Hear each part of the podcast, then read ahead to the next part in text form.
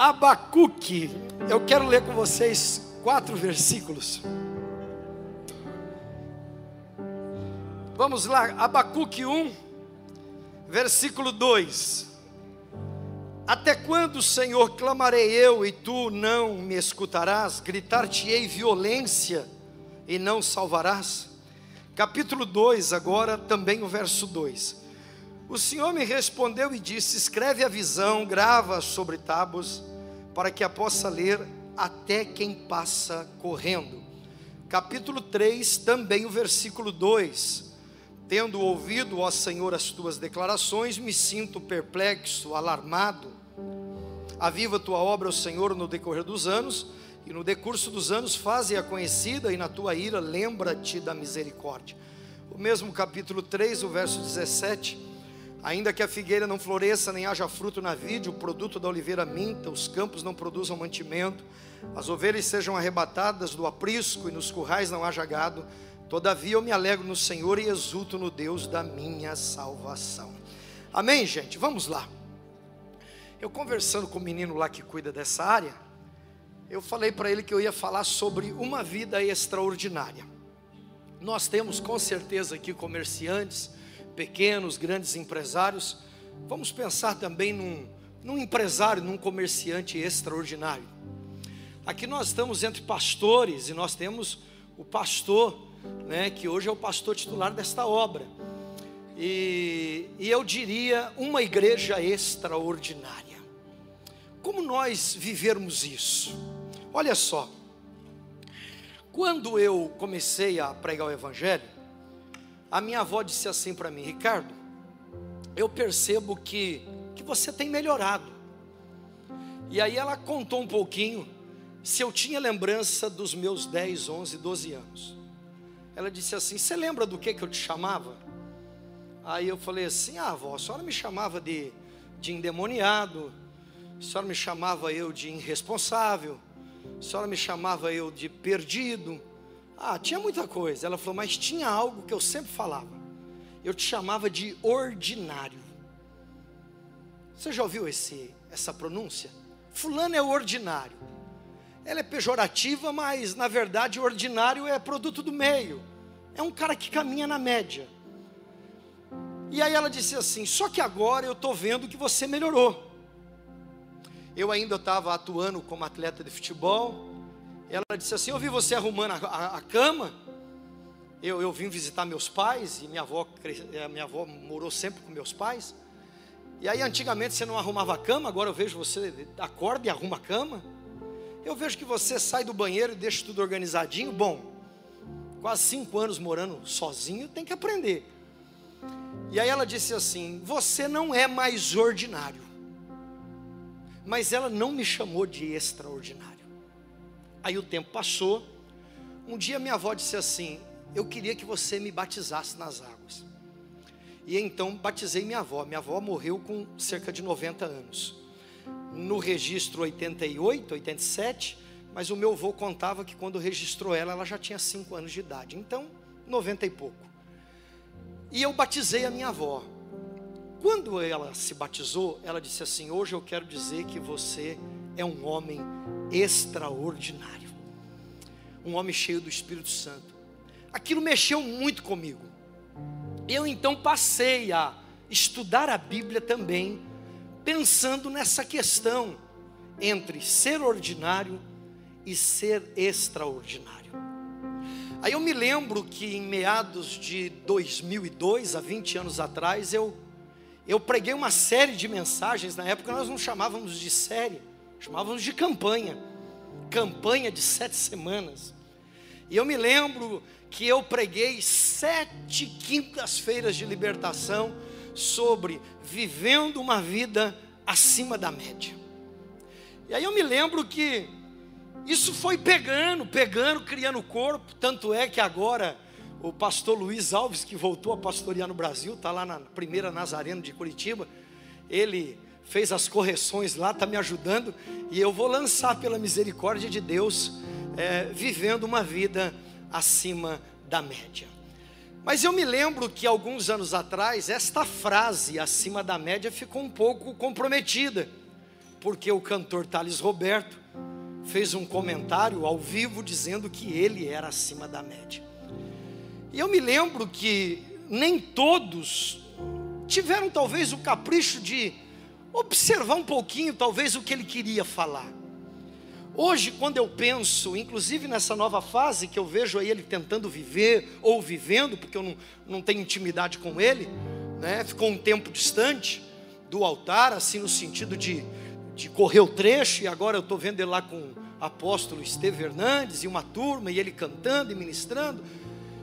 Mas eu fico pensando realmente o que, que ele quis dizer. Na época, o meio gospel interpretou que ele estava se colocando como o maior da música gospel. Talvez seja isso realmente o coração dele, não sei. Mas isso me fez eu pensar. E por um tempo eu parei de falar isso. Porque eu falei, poxa, vão me colocar no pacote. Aí quando foi uma madrugada eu fui orar, e o Espírito Santo começou a me fazer entender que não, que não era nada daquilo, no meu caso. Eu não posso julgar o caso do Thales, não conheço o coração dele. Mas aí eu entendi que eu nunca tratei de ser acima da média na questão humana, de um ser melhor do que o outro. A Bíblia vai dizer que Deus não faz acepção de pessoas, não tem ninguém melhor do que ninguém. Não tem ninguém melhor do que ninguém. É, mas nós vamos perceber que na questão comportamental, na questão das nossas atitudes, vai se definindo quem é ordinário, quem é extraordinário. Quem vive na média, quem vive abaixo da média e quem vive acima da média. Na experiência do profeta Ezequiel, a visão, ele percebe que as águas dá no tornozelo, dali a pouco as águas no joelho, daqui a pouco as águas nos lombos, e de repente ele vê que as águas são profundas. Quer dizer, a graça, um favor que não merecemos e os pecados que vamos cometer daqui dez anos já foram perdoados e estaremos com Jesus eternamente. Mas enquanto Ele não volta para nos buscar como igreja, o nível que cada um vai viver, diga aí para o teu irmão, é uma decisão tua. Tudo Ele já fez na cruz do Calvário.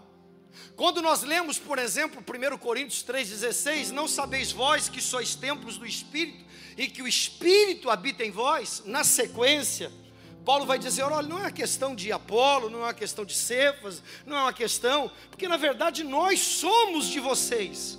E aí ele vai dizer assim: então vamos acabar com essa briga. Ah, na verdade, é, nós também somos de vocês. Ele vai dizer assim de forma muito precisa, porque a bem da verdade é que se o Espírito Santo mora em vós, então tudo é vosso. Aí vai falar do porvir, vai falar do futuro, vai falar da morte, vai falar da vida, vai falar do presente, vai falar que tudo é nosso. Nesse texto só não aparece a palavra passado, deixando as coisas que para trás ficam Quer dizer, o passado não é mais nosso, ficou. Eu vou viver tudo que Deus tem pela frente. Então, se o Espírito Santo está em mim, tudo é meu, tudo já está em mim, tudo já foi conquistado. É uma questão apenas de eu ir tomando posse, é uma questão de tempo, é uma questão de momento. Algumas coisas não é para agora, é para depois, e, e aí nós temos a responsabilidade de ir discernindo. Issacar, por exemplo, a Bíblia vai dizer que os filhos que ele gera se tornam cientistas do tempo, eles tinham a capacidade de compreender os dias, a ponto de ter 200 homens trabalhando para eles. Esses dias eu vi uma matéria do Sebrae dizendo que o brasileiro que tem 100 funcionários trabalhando para ele, e ele é um bom gestor, ele vai colocar de 100 a 200 mil no bolso. Quer dizer, essa geração de sacar, é, 200 pessoas, então os caras ganhavam meio milhão de reais nos dias de hoje. Só que quando nós olhamos Abraão, Isaac, Jacó, José, parece que o José é o queridinho. Não, o José é separado para um propósito que o pai tinha estabelecido. Mas a bênção não era só para José, era para todos. A prova que Issacar viveu algo extraordinário. Todos tiveram, então não tem ninguém melhor do que ninguém. Quer ver um exemplo? Você vai numa cidade, chega lá, Telemaco Borba, aqui no Paraná. Você vai na igreja batista, tem sua estrutura. Você vai na comunidade da cidade, tem sua estrutura. Você vai lá, lá tem uma bola de neve, tem a sua relevância. Só que você vai encontrar uma O Brasil para Cristo, que não é normal aquilo. Uma cidade de menos de 40 mil habitantes, aquela igreja vivendo aquilo que está vivendo. Só que aí você vai, por exemplo, em Limeira, aí você chega lá, a pastora Osaide, com 83 anos, transicionou para o filho agora. O filho nunca quis ser o pastor da igreja, um empresário, guitarrista, Agora o pai morreu, está lá a mãe que ainda entra com a bandeira. E aí eu penso, mas por que, que a igreja do Evangelho Quadrangular faz três cultos no domingo com 14 mil pessoas sentadas numa cidade de 200 mil habitantes e o porquê que essa mesma placa em outros lugares não vive isso? Aí a gente vai numa outra cidade, você vai numa outra cidade Aí você encontra uma presbiteriana, ó, cidade de 1 de maio. Chega lá, tá, tá escrito assim, ó, bem na frente, bem grande. Aqui é um pedacinho do céu. IPI 1 de maio. Então você vai entrar lá com a ideia de que você está indo num culto presbiteriano. Só que quando você chega lá, você leva um susto, não é normal. Uma cidade com menos de 10 mil habitantes está vivendo aquilo. Se pegar proporcional a número de habitantes, eu em Londrina tenho que ter 30 mil membros para ter a, igreja que o pastor tem lá em 1 de maio. Aí você vai numa outra cidade, é uma comunidade que às vezes o nome é até estranho. Então por que, que a mesma placa não reproduziu em outras cidades? Porque o reino não é uniforme, o reino é multiforme graça. Então o que está acontecendo no Brasil? Não tem nenhuma placa melhor do que a outra, não tem nenhuma igreja melhor do que a outra, não tem nenhum pregador melhor do que o outro, não tem nenhum cantor melhor do que o outro, não tem nenhuma igreja melhor do que a outra, não tem nenhuma cidade melhor do que o outro. Mas quando Deus encontra um profeta, um pastor, uma comunidade, um povo, uma geração, a fim de construir uma história extraordinária, é ali que Deus se revela, é ali que Deus se manifesta. É por isso que a Quero Viver vai viver os melhores dias da sua história, porque aqui tem profeta e aqui tem um povo com fome daquilo que Deus quer fazer. Abacuque, gente, ele ele é contemporâneo de Sofonias e de Jeremias. Só uma palhinha aqui, se você pegar, por exemplo, a vida de Jeremias, você vai entender um pouquinho da vida de Abacuque. Jeremias, por exemplo, no capítulo 1, o que você vê, Jeremias? Ah, eu, eu tenho uma visão. Então, sobre esta visão, eu vou encurtar aqui por causa do tempo. Sobre esta visão, eu velo para cumprir com a minha palavra. Jeremias vai fluir naquilo que Deus havia dito. No capítulo 7, capítulo 9, capítulo 11, Deus vem, se revela a Jeremias e diz assim: não ores por este povo, só profetiza, porque eu não responderei a tua oração. Jeremias está pedindo para Deus abençoar o povo, para Deus cuidar do povo, para Deus ter misericórdia do povo. É o coração de um profeta, é o coração de um pastor, é um cara que está debaixo de uma palavra. Eu descubro aqui que o não de Deus nunca é para nos reprovar. O não de Deus sempre é para nos colocar num nível maior. Todas as vezes que Deus dizia não ores, aí que ele orava.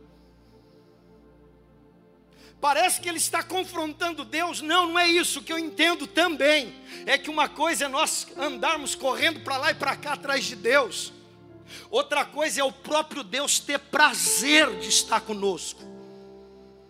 Uma coisa é a gente ficar para lá e para cá, Moisés vai dizer: E não será vós quem correr atrás da minha bênção, mas a minha bênção correrá atrás de vós e vos encontrará. É pessoas que são achados por Deus no propósito que Ele idealizou.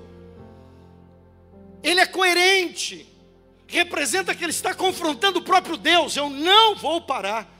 Capítulo 13, Deus diz assim para ele: Tá, você quer ouvir a minha voz? Quero. Então, compra uma peça de baixo uma, uma cirola, alguns falam de um cinto, Ele compra, não passe na água. Lembra que a minha avó dizia assim: comprou uma roupinha, eh, tem que lavar para depois usar. Ele coloca aquela cirola, aquela apertadinho o roupão dele, e Deus diz assim: vá lá para as margens do Eufrates. Poxa, é 120 quilômetros da onde Jeremias está. E ele parte a pé. Quando chega lá, ele vê uma fenda e Deus diz assim: coloca agora essa peça de baixo lá na fenda. E ele tira, seja o cinto, o cuecão, a cerola, o bermudão, e ele coloca na fenda. E Deus diz: volta para lá agora. E ele volta, mas e daí? O que, que Deus vai falar comigo? Eu estou orando, eu quero a bênção, tem um povo aí para ser pastoreado, meu Deus do céu, e aí? E Deus não fala mais nada, ele continua no propósito focado, porque ele não depende de Deus aprovar ele toda hora e todos os momentos, para ele continuar sobre o que Deus havia dito.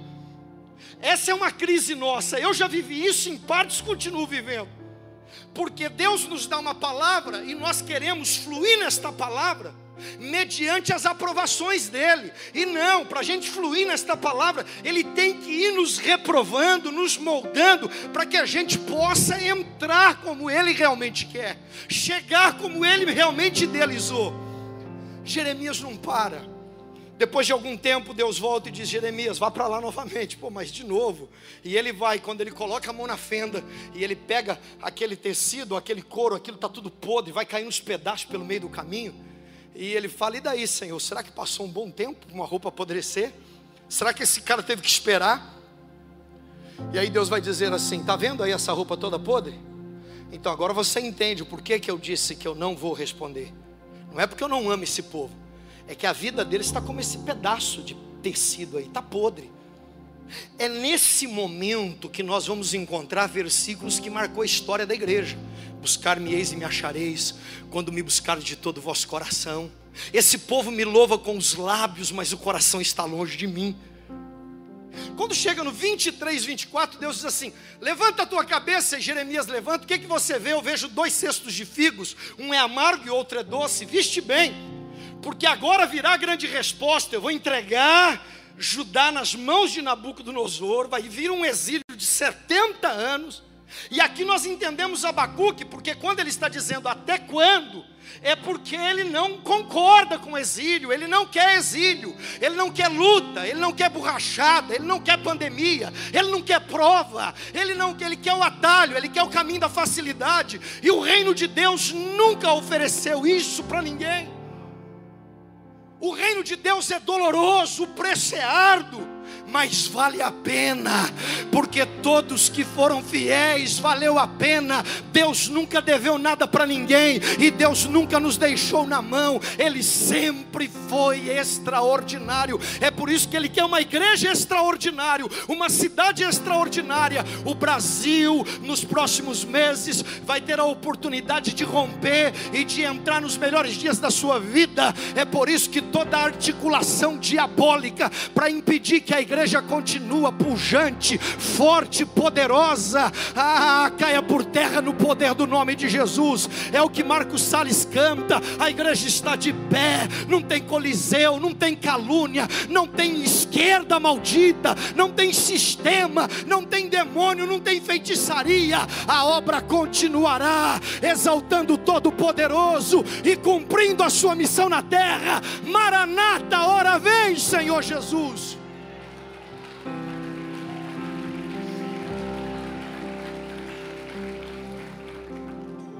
Jeremias, os cestos de figos doce é quem no exílio vai prevalecer. Diga aí para o teu irmão: se você venceu a pandemia até agora, é porque você é doce como mel, doce, doce como mel. Mas tem o cesto de figos amargos. Talvez você anda meio amarguinho por aí, mas vai melhorar em nome de Jesus. Comece o exílio, capítulo 37 de Jeremias, exílio purinho. Bala para tudo quanto é lado, fogo para tudo quanto é lado, luta, prova, adversidade. E olha o que, que o texto diz: Nabucodonosor tem um reino amplo, ele coloca um cara chamado Zedequias como rei de Judá. E aí o texto diz assim: agora Jeremias está preso, por causa do Evangelho, por causa da obra. Essa semana eu disse assim para um pastor amigo meu: Nós vamos ter que acordar, meu filho. Aí ele falou: Por quê? Eu falei: Porque tem uns padres aí que tá tudo louco, estão tudo chapado. Essa semana eu vi um padre dizendo: Pode me prender. Vem, Alexandre de Moraes, vem que eu tô, eu tô, eu tô fresquinho, eu tô bombando, eu tô que tô. Os caras tão loucos. Aí eu falei: Nós vamos ter que dar uns gritos. Aí já fui pro espelho, sem câmera, e eu tô treinando. Tô, eu tô doido, eu vou também. Ai meu Deus. oh, Jesus amado. Olha o que, que a Bíblia diz: que nem Zedequias, nem o povo de Judá, queria ouvir os preceitos de Deus e andar como Deus planejou. Não queriam, todavia, nos apertos, faziam pedidos, já viu os pedidos de oração que chega? Fazia pedido de oração e levava os mensageiros lá na prisão para dizer: Ô oh, Jeremias, nós não queremos saber de Deus, mas nós sabemos que Deus te ouve. Então, ore para Ele aliviar, aliviar a carga, nos abençoar, ter misericórdia. E essa é a vida de Jeremias, e nós poderíamos falar mais coisas. Leia Sofonias tem muito a ver com, com, com Abacuque. Abacuque está dizendo: Até quando, Senhor? Por quê? Porque ele não quer aceitar que seja da maneira de Deus. Ele não quer aceitar que seja como Deus havia estabelecido.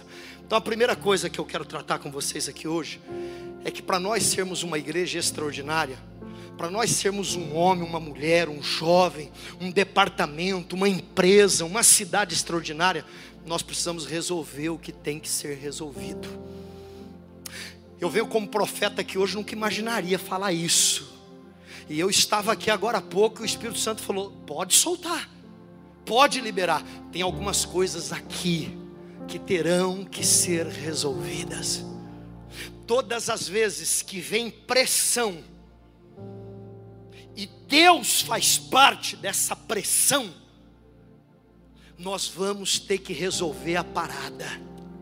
Uma igreja extraordinária é uma igreja resolvida. Escute, no ano de 2013, virando para 14, eu eu eu tinha 15 anos, 17 anos de ministério.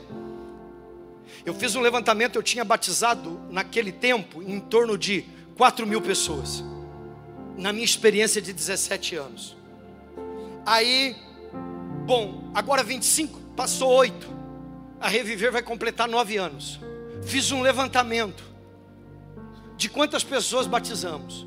Eu cheguei a uma conclusão: que se nesse tempo eu tivesse resolvido muitas coisas aqui dentro, do lado de fora, com pessoas, com circunstâncias, com família, com pastores, com liderança, se eu tivesse confrontado quem tem que ser confrontado, eu estaria vivendo uma dimensão muito maior. É impossível experimentar algo aqui se você não resolver algumas demandas aqui. Abacuque terminaria a sua história aqui. Até quando alta comiseração? Até quando o que que Deus está fazendo? Por que, que tem que ser assim? Mas quando ele rompeu, uma palavra aí agora que estou vendo que ficou moderna, quando ele destravou. Esses dias eu vi um cara dizendo que ele vai fazer a campanha do destravamento. Olha aí, ó. Quer dizer, quando destravou aí Deus vai revelar algo que ele ainda não tinha ouvido, que o, mundo ainda não tinha percebido. Para essa igreja viver a próxima temporada dela, para esta cidade, esta nação, para você, o teu casamento, os teus negócios, a tua saúde, as tuas finanças, a tua vida, para você romper e viver algo que Deus já sonhou. É, não é uma questão de conquistar, ele já conquistou, está te esperando. Não tem ninguém melhor do que ninguém. Vai depender do teu rompimento, vai depender da tua atitude vai depender se você vai resolver a parada ou não.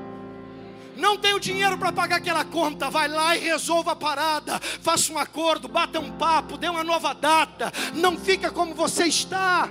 O casamento chama a esposa, os filhos chama os filhos, chama os funcionários, chama o rebanho, chama os liderados, resolva o que tem que ser resolvido, porque Deus está nos convidando a um nível superior. Dói, É difícil, mas tem que resolver. Há quanto tempo a gente fica correndo para lá e para cá? Não, amanhã eu resolvo. Até quando? Até quando? Até quando? Até quando? Rapaz, tudo mudou, né, gente? Tudo mudou, até a água.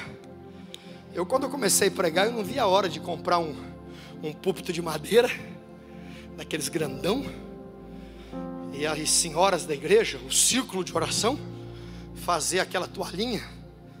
Hã, Rude? Descia aqui, hã? aí tinha o desenho da ceia para Santa Ceia, tinha a cruz poderosa para a noite de libertação, tinha a pomba poderosa para a noite do Espírito Santo, aquele tecidão poderoso, e eu me lembro aquela, aquele copo sobrenatural, né, que uns quatro bebia nele. Aí, ó, gremista, hoje em dia, ó, é outro nível, outro nível.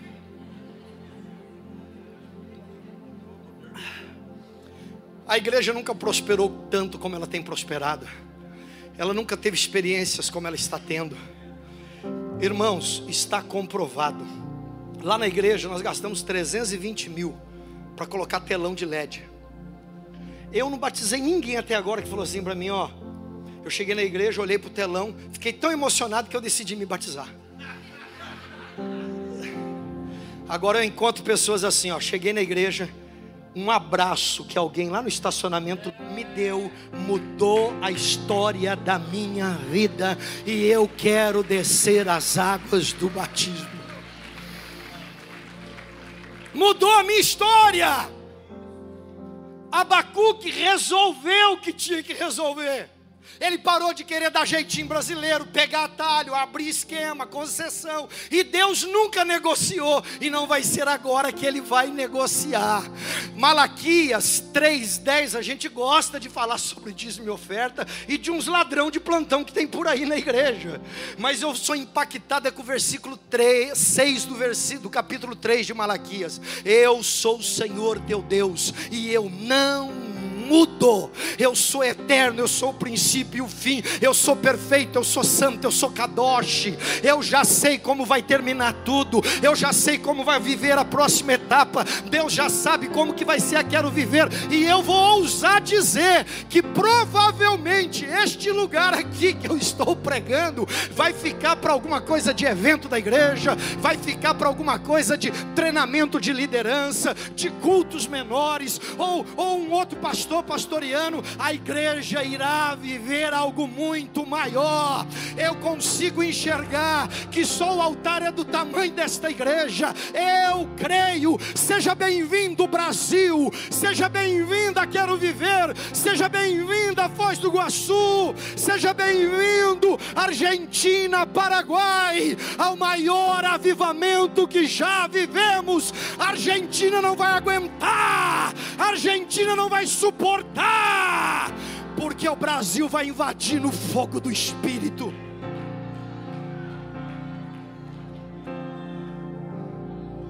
O Paraguai já é nosso. O Paraguai já é nosso. Agora nós vamos derrubar uns camaradinhos aí que estão querendo entrar no caminho de Jeová. E não é para derrubar, para matar eles, não. É só passar rasteiro e trazer eles para perto para amar e dar uns beijos mas a Argentina não vai aguentar.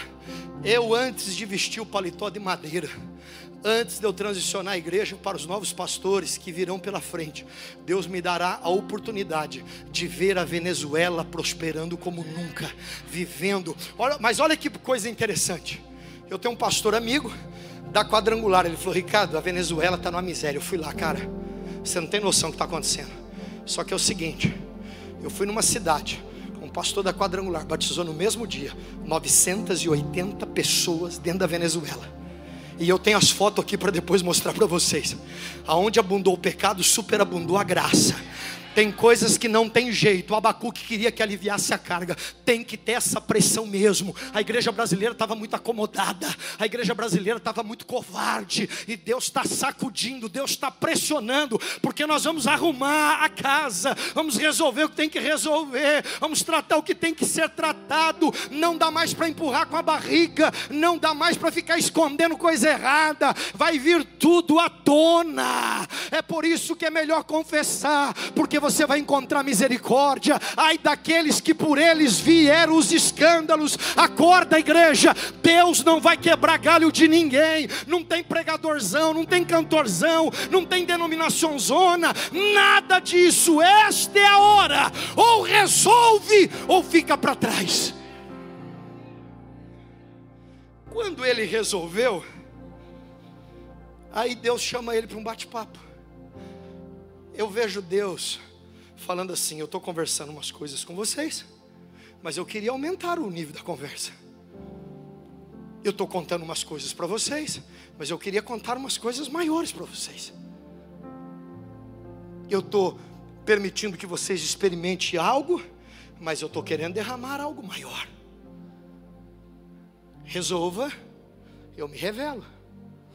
Quando esse camaradinho aqui para com a conversa dele, para. Dia uma irmã chegou lá no culto e falou assim: Pastor, nós precisamos orar, né?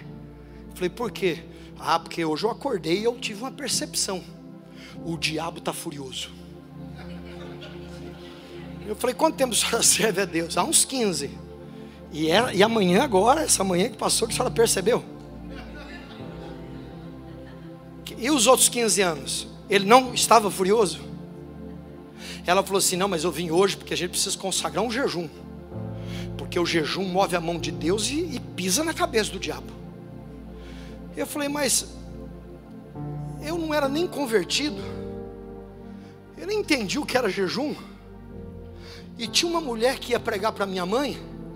E um dos versículos que ela lia era que enquanto nós dormíamos, Deus trabalhava.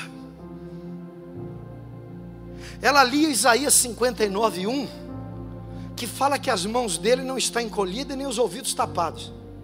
Aí agora eu tenho que fazer um jejum para mover ele. Então ele está paradão, está lá, paradão, e eu vou subir o monte, eu vou para Israel, eu vou consagrar um jejum, e o meu Deus vai levantar da cadeira. Rapaz, aí eu virei a quarta pessoa da Santíssima Trindade. Aí eu virei o, como que é o, o vereador que não foi eleito, que fica em segundo lá, é o, ah, o suplente da Trindade. Olha que moral que eu tô. Tipo, eu fico sem comer da meia-noite às seis da tarde e o Jeová sai da cadeira. Ah, irmãos, eu vou jejuar todo dia desse jeito. Deixa eu falar uma coisa para vocês. Nós não éramos nem crentes, não queríamos saber nada de Deus, estávamos mergulhados no pecado e Deus já se movia 24 horas trabalhando para nos alcançar. O jejum não muda Deus, o jejum não move Deus, o jejum me transforma, o jejum me move. É eu que tenho que me mover, é eu que tenho que transformar, é eu que tenho que mudar, é eu que tenho que experimentar algo da parte de Deus. Ele já é o que ele é. Quando eu mudo, tudo muda. Aquilo que quereis que façam, façais vós primeiro. Abacuque alinhou, Deus se revelou. Irmãos, não é uma outra visão. Não, é tudo original. Mas ele quer contar algumas coisas a mais. Ele quer contar algumas coisas a mais. Eu não sei se eu vou atrapalhar a transmissão, mas diga aí para o teu irmão: ele quer contar algumas coisas a mais. Diga aí para o teu irmão: ele quer contar algumas coisas a mais. Ele quer se revelar. Não, não tem problema não. O senhor já está com quantos anos aí na carcaça? 62. 62. Quando o senhor olha assim dos lados, a moçadinha, um tem 15, outro 18, outro 28, e o senhor com 62, vai dizer assim: Meu Deus, ah, já deu o que tinha que dar. Não, lógico que não. Velho é o Satanás. 97 e está sonhando. Esse dia um pastor falou assim para mim: agora eu estou orando pelos jovens da igreja, para Deus levantar eles, porque eu já dei o que tinha que dar. Eu estou com 61.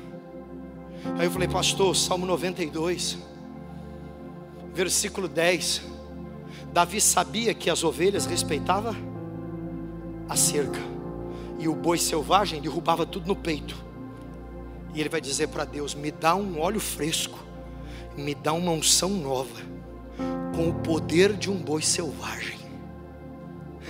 Salmo 92 tem 15 versículos. No de número 14 ele vai dizer: Porque ainda na velhice darão bons frutos. Deus quer revelar coisas grandes ao Senhor. Deus quer se manifestar ao Senhor. Deus quer falar contigo. Deus quer falar com vocês, Deus quer falar conosco, Deus continua falando, Deus continua se revelando. Essa é a hora, gente. Vamos, vamos endireitar o caminho, vamos arrumar a casa. Deus quer nos dar uma visão, Deus quer nos mostrar um avivamento que virá pela frente. Esta igreja vai enviar missionário para os quatro cantos da terra. Ah, prepara-te, ó igreja, porque quando eu me resolvo, eu posso pegar, ô Nath, eu posso pegar a caneta, filha. Escreve a tua visão, escute. Escreve a tua visão. Escreve a tua visão, não tenha medo de sonhar com coisas grandes. Pastor Rude, escreva, escreva. Tem novas músicas aí, o coração do Pai tá doidinho para falar algumas coisas novas, um estoque novo, umas notas novas, ah, umas, umas roupagens novas. Tem algo novo e não é do fulano do ciclano, é fresquinho do céu. Nós vamos pregar as melhores mensagens da história. Nós vamos cantar as músicas mais profundas da história. Escreva, pastor Tiago. O senhor não está aqui em Foz do Iguaçu para uma temporada, o senhor está para uma história violenta. Escreva a tua visão. Pensa no Paraguai, pensa na Argentina, pensa no Nordeste, pensa nos cinco continentes. Assim diz o Senhor. Escreve a maior visão. Se a tua visão é para 5 mil pessoas sentadas, é três cultos de 5 mil. Se for para mil, é três cultos de mil. Conforme você aumentar, Deus vai dizer: é o que eu vou fazer. Escreve a visão, Queiroga. Escreve, escreve, escreve, Carla. Escreve, escreve. Ô gaúcho, escreva a visão. Pastor Aguinaldo, obrigado por me receber na tua casa. Mas quando eu saí do meu quarto, que eu te encontrei na sala, eu pensei que eu ia encontrar o Agnaldo, com aquela camisa, aquela carça. Mas eu te encontrei com um tênis internacional, uma camisa por cima. Eu dou no máximo para você uns 27 anos. Ainda dá tempo, pastor Aguinaldo. Se essa turminha de 18, de 19, de 20, de 25 Ó, com muito respeito que eu vou falar agora. Com muito respeito que eu vou falar agora. Eu fui pregar no Labaredas de Fogo, em Belo Horizonte, em, em Governador Valadares. Primeira noite, Cláudio Duarte pregou. E eu sentado na primeira cadeira. Falei, meu Deus. Segunda noite, ele pregou sobre família. Segunda noite, o Tiago Brunet pregou sobre o mundo dos negócios falou do, de um coach cheio do Espírito Santo. Eu falei, meu Deus. Aí veio Jerônimo Onofre da Silveira, pregou sobre Jeová Jiré. Deus vai prosperar. Eu falei, meu Deus. Aí veio o apóstolo Luiz Hermínio. Eu falei, agora não sobra nada. Ele pregou, eu falei, aí já não falei, mas meu Deus, falei, tenha misericórdia, Jesus. Dali a pouco eu vi que mudou o cenário, colocaram um sofá, tiraram as cadeiras, fizeram um negócio, pegaram um banquinho, colocaram no centro, pegaram um microfone diferente, colocaram aqui. E entra o David Leonardo. Sentou, aí já vi que os jovens começaram a sair das cadeiras, começaram a rodear o altar. Eu vi que tinha umas meninas de 17, 18, olhava assim para o David Leonardo e dizia: Meu Deus,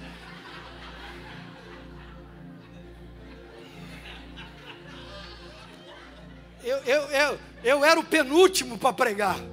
O encerramento era o, Flamarion. Ainda tinha o Jabes Alencar. Uma turma. Aí, irmãos, no outro dia era eu, primeira mensagem, um público menor. Depois os atrasados, casa cheia, mas preguei para um grupo menor. Falei assim para Jesus: Ô Jesus, o Cláudio pregou para casais, o Tiago pregou para os empresários, o Dave pregou para os jovens. O Luiz Hermínio pregou para os pastores. O Jerônimo pregou para prosperar. Eu falei assim, o Jabes pregou uma mensagem sobre missões, transcultural. Eu falei, o que, que eu vou pregar aqui? E tem umas mensagens aqui. Mas o que, que eu vou falar? Aí o Espírito Santo é bom, né? Ele falou assim: Ô obreiro, carça curta. Seguinte, você sabe que é obreiro carça curta ou não? Hã? Terninho Deus e Amor? Eu ia para umas convenções, os, os reverendos falavam: E aí, carça curta? Tá orando? Tá jejuando? A hora que eu levantava a mão, o terninho vinha aqui ó, no cotovelo. Aí, eu lembro, eu falei assim: o Espírito Santo falou assim para mim: Prega aí, rapaz. Tenha coragem. Eu falei: Vou pregar o quê?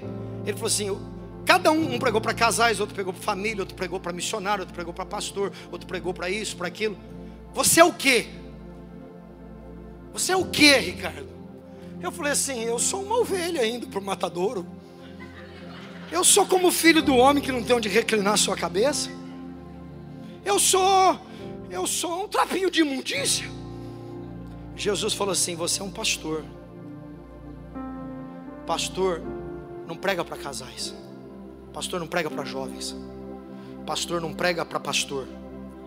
Pastor prega para minha igreja. Prega para minha igreja. Vai lá e fala que eu vou voltar a buscar uma igreja resolvida e visionária. Uma igreja que consegue enxergar o céu. Flamarion falou: Você tem 30 minutos. Falei: É, sou carça curta mesmo. Deram uma hora e meia para a turma aí. Aí eu voltei e os meninos lá da igreja viram umas fotos minhas com o David Leonardo. Tirei foto. Aí o menino falou assim: Pastor, fala a verdade. O Dave é top, não é? Eu falei: Topzera. Acima da média. E aí fui dando corda, foi chegando a moçada. Pastor, fala aí. Aí eu fui contando para eles. O que eu vou falar agora é com muito temor de Deus. Com muito temor de Deus. David Leonardo é uma bênção, menino de Deus, um menino que está falando a corações que eu não tenho acesso. Deus levantou ele. Mas deixa eu falar um pouquinho aqui da bola. Neymar é top. Messi é top. Cristiano Ronaldo é top. Tem o que mais para nós falar? Nós vamos lembrar de quem aí?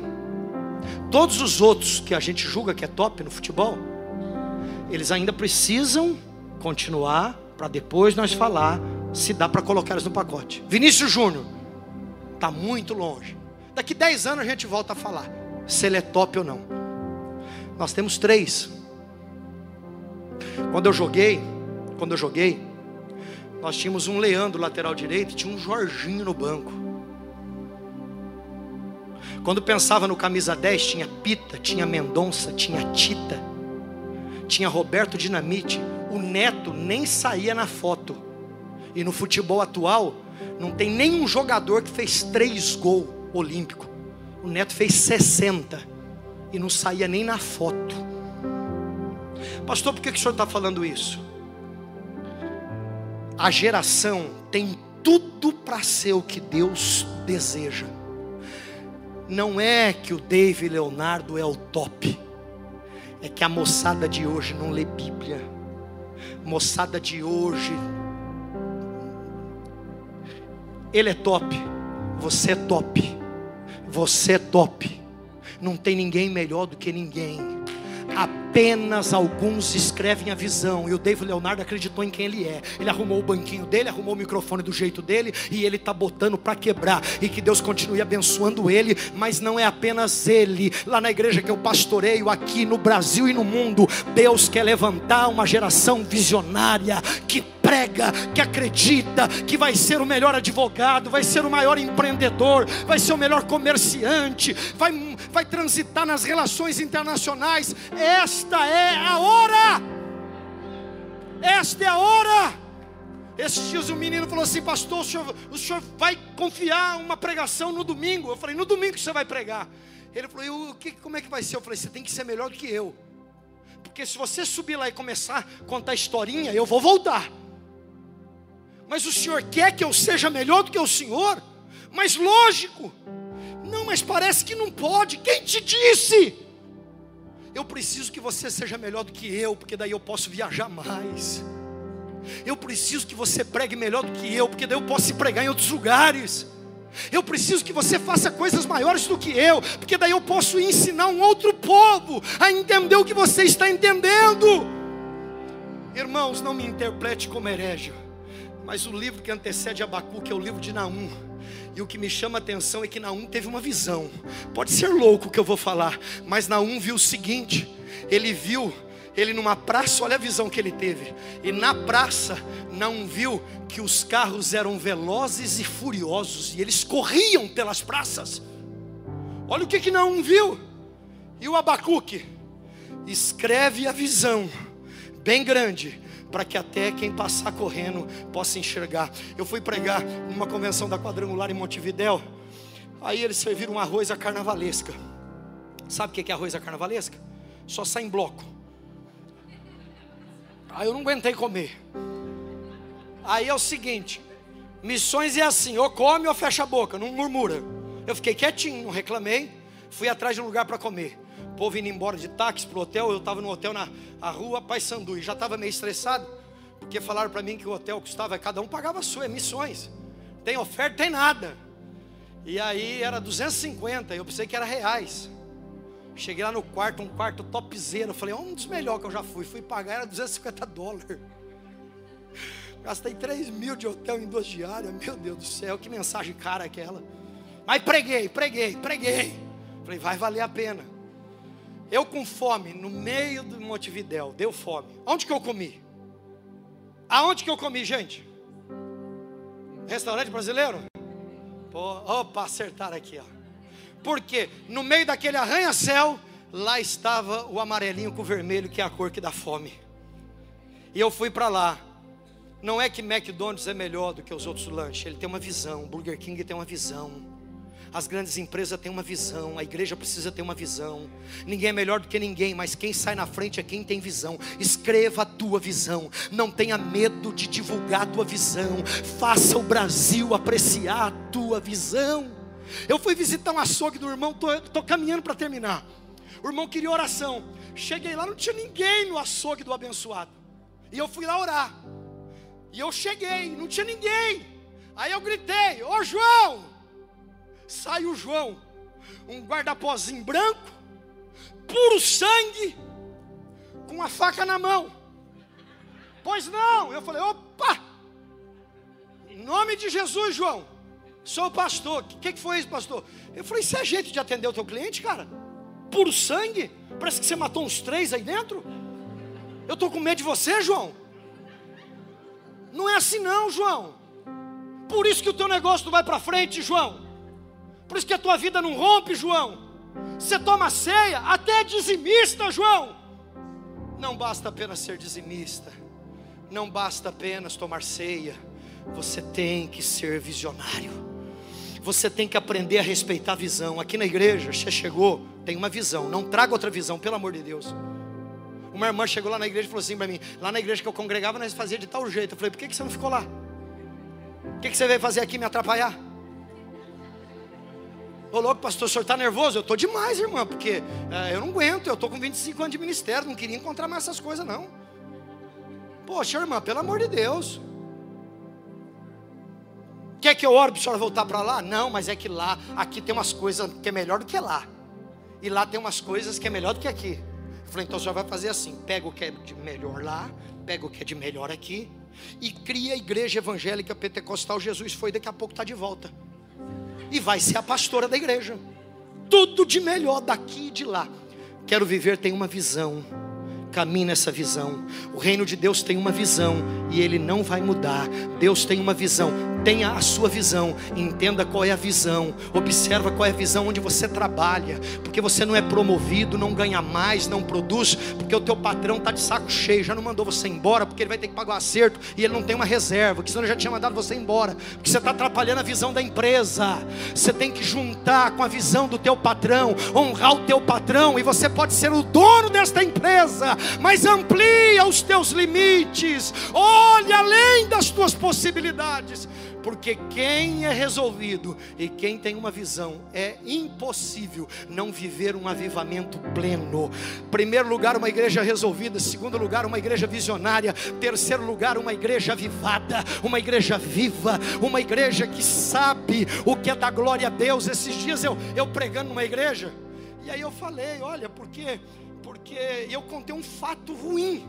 E a irmã deu uma rajada de língua estranha, aleluia! Falei, não, irmã. Eu pregando, eu parei. Falei, agora não é aleluia, não, irmã. Agora não é aleluia, não. Muda aí, irmã. Eu falei assim: venha, filha. Nós estamos aqui pregando. Você está em outro mundo, é automático. Aleluia, glória. Não, não, não, não, não. Uma igreja avivada é uma igreja inteligente, é uma igreja encharcada, é uma igreja que concilia o fogo do Espírito Santo com o entendimento do momento que estamos vivendo, esse momento de prosperidade, de glamour. É uma igreja equilibrada, é uma igreja lúcida, é uma igreja que flui nos ministérios, que flui nos dons, que, que exala os frutos. É uma igreja cheia do Espírito Santo. Todo curso que tiver aqui na igreja, todo treinamento, todo retiro, não entenda como mais um evento evento entenda como um avivamento, um movimento de avivamento, um movimento de avivamento. É quarta após quarta, é semana após semana, é domingo após domingo, é dízimo após dízimo, é de glória em glória, é um avivamento contínuo.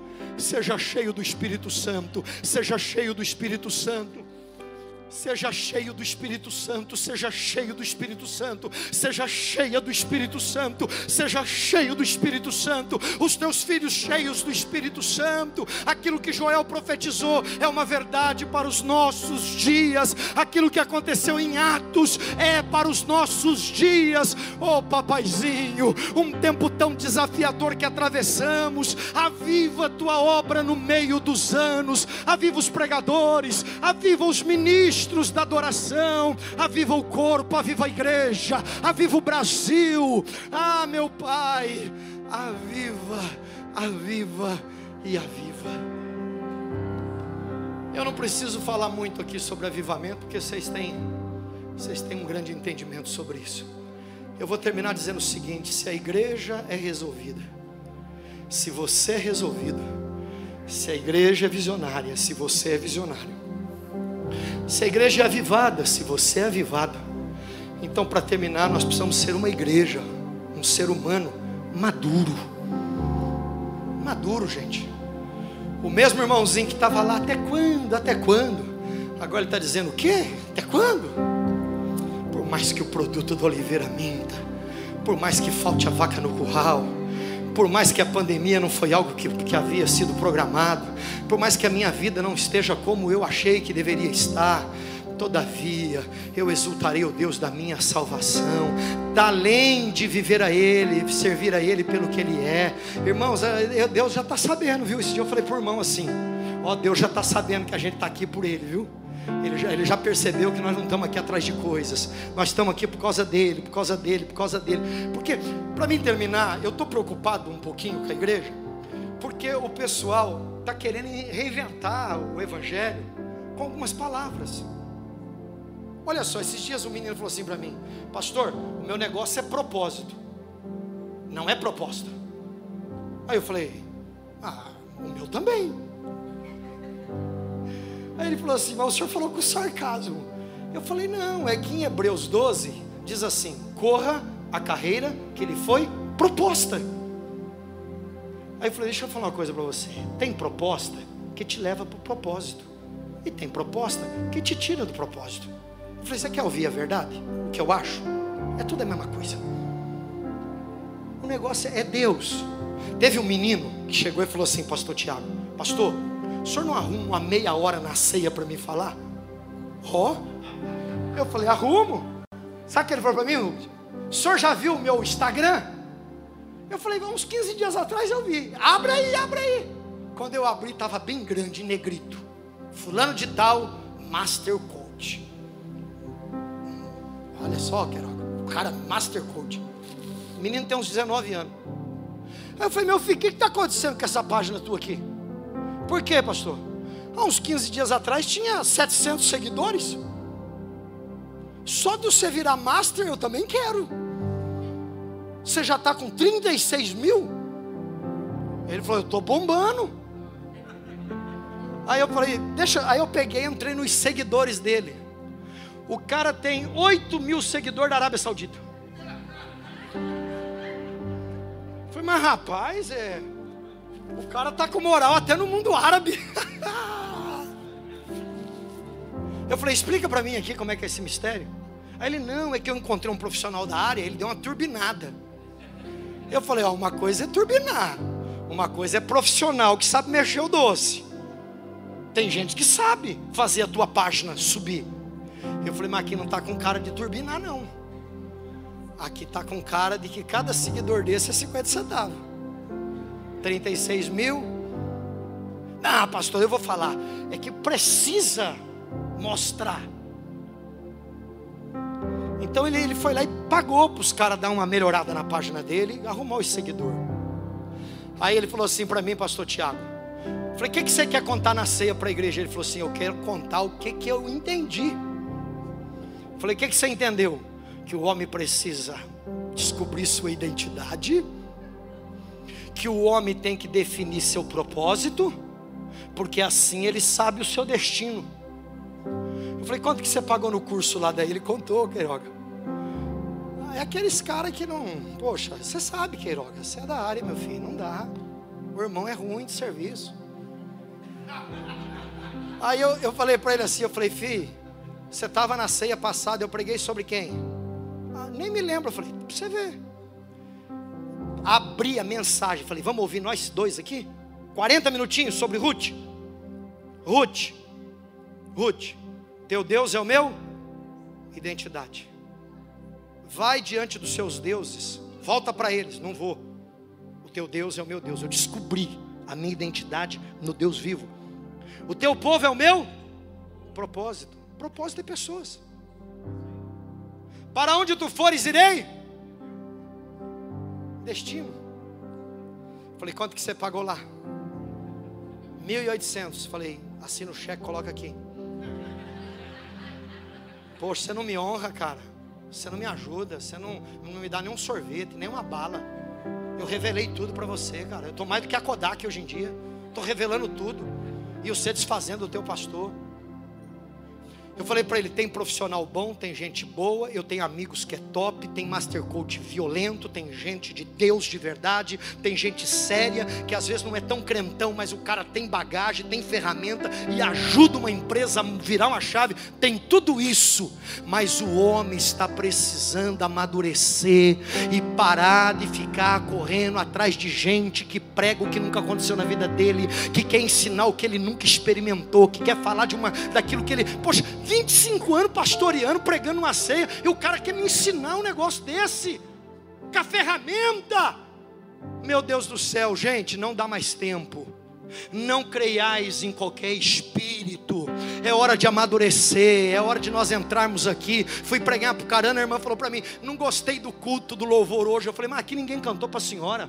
Arruma quinhentão, vou levar a senhora lá para o Roberto Carlos, ele vai dar até uma rosa para a senhora. Aqui, aqui o culto não é para a senhora, aqui nós cantamos para Jesus, aqui nós não viemos para resolver problema, não. Nós viemos para adorar Ele, viemos para amar Ele, e Ele vai dar muito mais do que pedimos ou pensamos. Se coloca em pé, igreja viva, maturidade no espírito.